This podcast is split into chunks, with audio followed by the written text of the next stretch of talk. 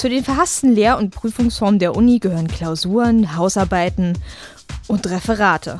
Wie viele schlaflose Nächte haben Studierende schon hinter sich gebracht, wenn am nächsten Tag die Präsentation vor versammelter Mannschaft anstand? Aber bis dahin ist es ein langer und steiniger Weg. Angefangen von einer schier endlosen Auswahl an überaus wichtigen Themen, die am Semesteranfang verteilt werden. Aber wehe, wenn das Objekt der Begierde auch anderen Kommilitoninnen gefällt und sie schneller waren. Doch ganz schlimm wird es, wenn Studierende Gruppenreferate halten sollen. Bis feststeht, wer wann welche Literatur liest und welchen Part übernimmt, können Tage bis Wochen vergehen. Auch der nächste Streit ist nicht weit.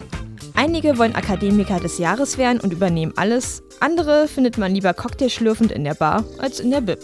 Nicht zu unterschätzen ist die Materialfülle bei einigen Themen.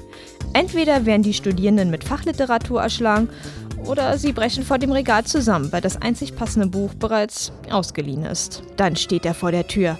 Der Tag des jüngsten Gerichts. Funktioniert die Technik? USB-Stick oder Laptop? Windows erkennt mein MacBook nicht. Ach, das Handout wurde natürlich vergessen. Die Tinte war alle. Macht nichts. Schmeißen eh alle nachher weg. Durchatmen. Es ist ja nur eine Viertelstunde. Minute für Minute vergeht.